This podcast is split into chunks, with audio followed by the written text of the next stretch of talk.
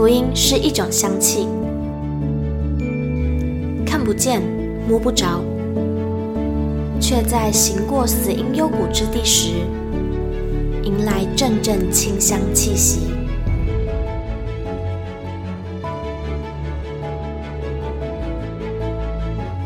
愿北纬二十三度的我们，一同写下的故事，化作世界的反击。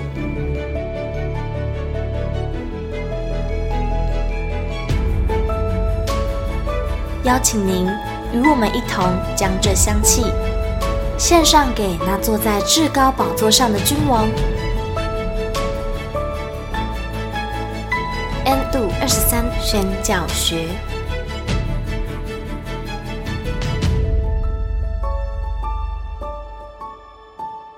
Hello，欢迎来到 N 度二十三宣教学，我是玉清。今天要来分享的文章呢，是在把你的感动写下来，关于原住民文化征稿比赛里面的其中一篇得奖作品，是在二零二零年的呃那一年的比赛当中的第三名。那这篇文章的名字呢，叫做《我们的文化还在流血》啊，听起来好像很可怕，但就是真的很可怕哦。那呃，就希望我们今天听完这个文章之后，我们可以对呃原住民族还有对布农语有更深的认识，然后也可以更明白为什么好像现在大家还是依然在推原住民他们要自己学母语，就是不知道大家会不会觉得，嗯嗯，难道部落真的有这么缺母语吗？难道母语真的流失得很严重吗？我觉得应该大部分人还是会有这样子的疑问吧，因为我自己就会有这样子的疑疑问。因为像对我来说，呃，我的母语可能是闽南语，那小学的时候就有学过一些闽南语，然后家里人虽然不会对我讲，可是我也稍微听得懂，所以我就在想，会不会其实原住民族他们面对的也是这样子的情况，就是。诶，其实还是听得懂，只是不太会讲呢。好，那我们就一起透过这篇文章，一起来更认识真正的认识，到底现在原住民族的呃，跟我同辈或是比我小的小孩，他们能不能学习母语呢？好，那我们就一起来听吧。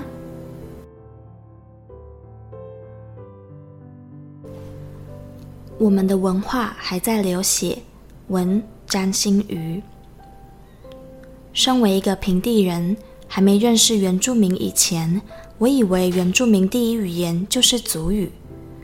直到二零一三年第一次踏入部落，才发现现实并非我想象的那般。孩子们在学族语，自己的语言为什么还需要学？好多问号在我心中浮现。初入部落的我发现，部落的孩子们大部分都不是用族语对话。族语理应是他们的母语，第一语言，却因为某些因素，说族语对他们来说不是件自然的事。距第一次到部落一年后，我结识一位布农族大男孩，开启我更深入认识原住民的契机。他常和我分享布农族文化习俗，以及他向长辈学习打猎的点点滴滴。虽然对部落文化了若指掌。他的族语能力却也相当有限。男孩从小在部落长大，高中才离开家到外地工作，与部落连结应该算是很深。但就连他也没办法听懂所有布农语，更别提以布农语沟通了。孩子与青年都不会讲母语，这样的现象让我很惊讶。平地人。或是还没认识原住民朋友的人，大部分都有先入为主的观念，认为原住民族孩子第一语言就是族语。但其实我们是因为他们独有的口音而误会了，因为我们以为影响一个人口音的就是第一语言，却不知道对于大部分原住民年轻人来说，口音来源更是复杂。透过对部落长期观察以及文献考察，我发现部落里会讲族语的人几乎只剩下长者。那口音又从何而来呢？我自己推论，因为长者的母语是原住民族语，他们学习中文时不免会受到母语的影响而产生腔调，而他们在与晚辈沟通时，就是使用带着腔调的中文对话。久而久之，被传承下来的是带着原住民族语腔调的中文，而真正能以族语流利沟通的人却越来越少。与布农族部落多方接触，让我对于台湾原住民文化及语言产生了极大兴趣与好奇，最终发展成深深的眷恋。为了再更深入的了解这个族群，我经常一个包包、一张车票。就冲到花莲探望朋友，参加祭典。部落里小至孩童，大至长者，都成了我吸收养分的重要来源。比起都市里的繁忙，部落的生活总是特别安静与规律。早上七点以前，部落就会被太阳晒醒，被公鸡的叫声以及族人的对话声唤醒。夜晚一过九点，路上几乎看不到一个人。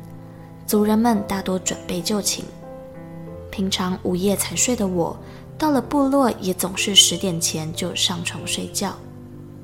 清晨梳洗完毕，我会和部落的孩子对话与游戏。相比于平地的孩子，部落的孩子虽然也有玩具和电视，却多了大自然相伴。家门前放眼望去，是层叠蓊郁的山峦。家后面蜿蜒着暗藏猎物的丛林。孩子们早上起床，会在祖父的催赶下开始砍木柴，以备家里烤肉之用。夕阳西下，孩子会跟家里的土狗边走边打闹，往山上去喂猪圈的猪、鱼池的鱼。傍晚再跟着大人到田里种菜，这就是部落孩子辛勤的日常。古风村的乌朗家是我每次到部落歇脚的地方。夏日的夜晚，当星星布满苍穹，我们会将橘色的圆桌摆到院子里，共同品味乌朗的妻子纳尼做的拿手好菜。当寒冬到来，山上的空气冷而清新，我们会在院子里烤火，围着柴火取暖聊天。我喜欢在晚餐过后安静的夜晚。闻着烤火的香气，向乌朗请教关于布农族传统文化与语言。乌朗今年六十一岁，有七个孩子。他是三十年前从大分迁徙到卓西乡的布农族人，母语是布农族语，擅长打猎与农务。餐后，餐桌只剩下我和乌朗。我们边喝着饭后的野菜汤，边聊着布农语的过去、现在与未来。乌朗从小就是讲布农语长大的，直到被迫上小学后，开始有人禁止他说母语。他一直的是国民政府当年实施的禁说方言政策。乌朗用很幽默的方式描述这段历史：我国小的时候，如果说方言，就要被挂牌子。牌子上写着“请勿说方言”，被挂牌子的人要到处抓下一个说方言的人，才可以把牌子拿掉，移转给别人。我们就这样一直跑来跑去，互挂牌子。最后一个被挂牌子的人哦，还要被罚十块钱。我们俩都因为他描述的很生动有趣而笑了，但这样的趣事背后隐含的，却是文化及族语将逐渐消失的伤悲与无奈。禁说方言的政策会让孩子觉得自己的母语是需要被惩罚的，是不该存在的。也许这并不会立即剥夺那些当初被禁说方言的孩子们的母语，但对于自己母语的自卑感却深植在那批孩子心中，进而影响到下一代的语言学习。每次到乌朗家，我总会在清晨听见他与妻子。用布农语在院子里对话，布农语的美丽与神秘忽远忽近地传到半梦半醒的我耳边，搭配着部落里最暖的阳光。我开始对于这个语言感到着迷，更好奇着为什么乌朗的孩子们明明可以像这样常常听到爸爸妈妈用族语对话，却还是不会说族语呢？因此我开始偷偷观察乌朗使用布农语的状况。在几次餐桌上，我边尝着乌朗的儿子猎到的山羌肉，乌朗自己种的野菜，边竖起耳朵。我发现乌朗会以全部农语与同辈族人对话，而他们大都是五十岁以上的长者。然而，与孩子对话时，乌朗会自动转换成国语模式。一个特殊的情况是，与同辈族人聊天时，若提到布农语所缺乏的词汇，乌朗会掺杂国语表达；而与孩子们用国语对话时，若提到不知如何用国语表达的菜名或动物名，乌朗就会以布农语称呼。乌朗可以自然地穿梭在两个语言之间。然而，乌朗的七个孩子里，除了一个较常与长辈相处的儿子能听懂八成的族语之外，其他的都离开部落到外地就学或就业，族语的能力仅限于单词的使用。我问乌朗，孩子还小的时候会不会和孩子讲母语呢？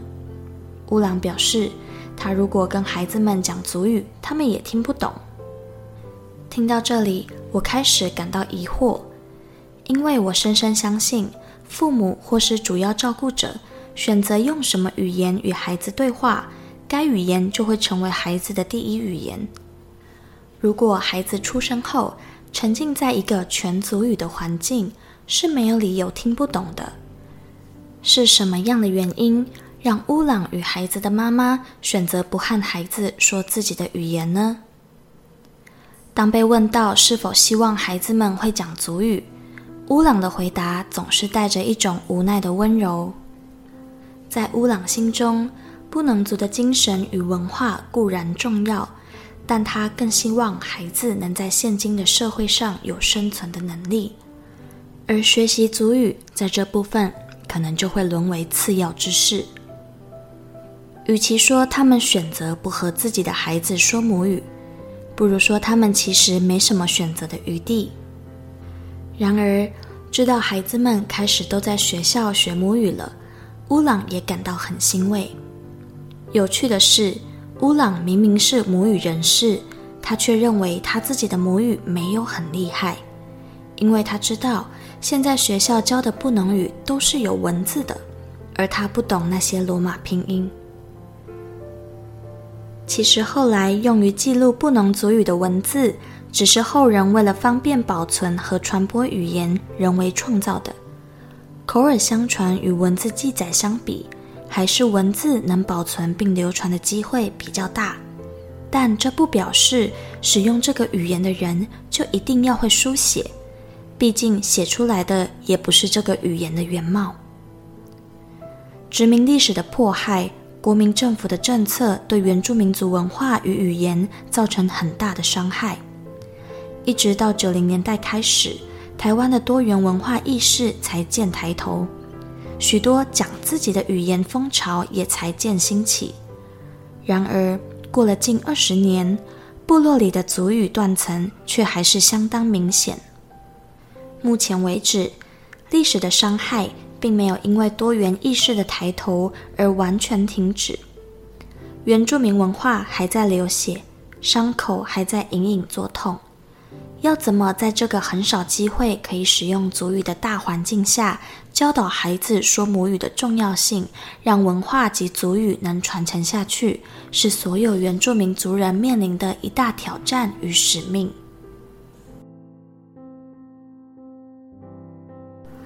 哇，读完这篇文章，真的才发现原来学母语是非常非常的困难的诶。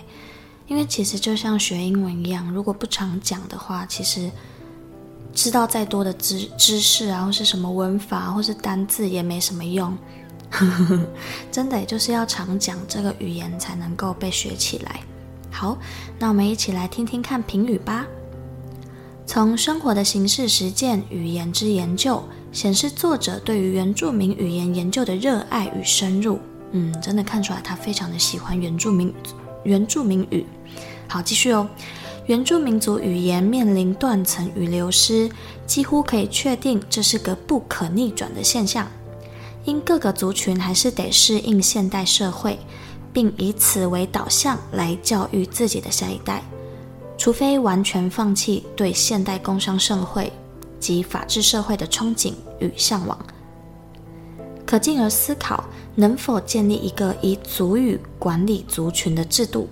哦，原住民的全面自治能否提高族语的使用率？全面自治的程度或许有不同定见，但至少涉及到行政、司法与立法。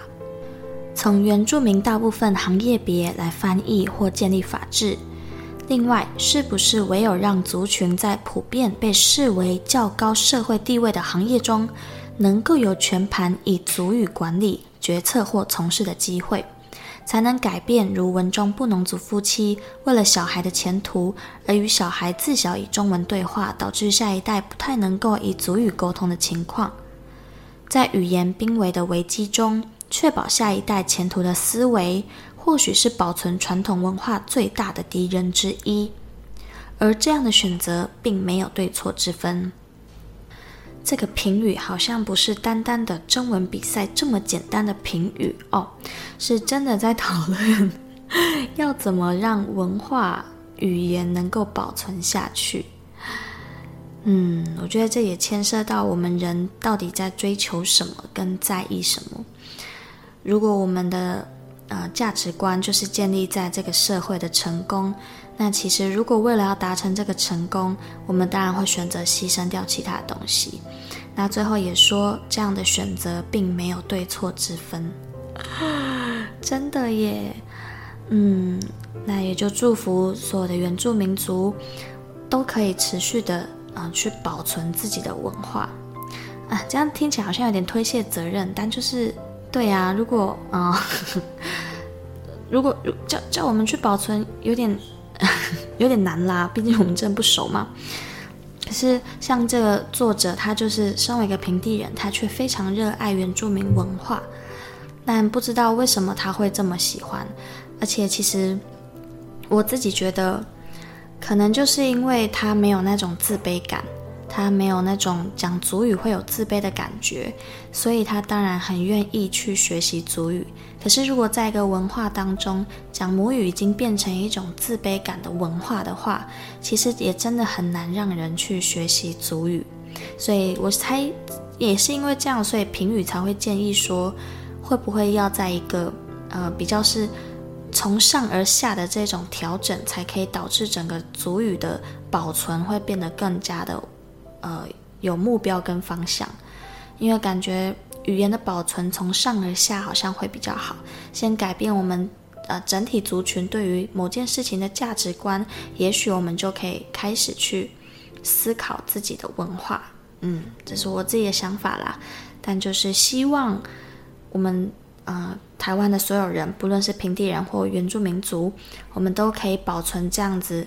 非常独特的文化，因为真的是只有台湾才有的文化哦，这非常的特别，这就是台湾味呀、啊。所以就真的很希望原住民族我们可以持续的来为着自己的文化来努力。那如果大家对于原住民族文化有非常多的认识，或者是有很多的心得想要抒发，就欢迎参加把你的感动写下来关于原住民文化的征文比赛。透过你的文字书写，不仅可以让更多人认识原住民族文化，也可以让更多的记录被保存。好，那我们今天的 podcast 就到这边喽，我们下集见，拜拜。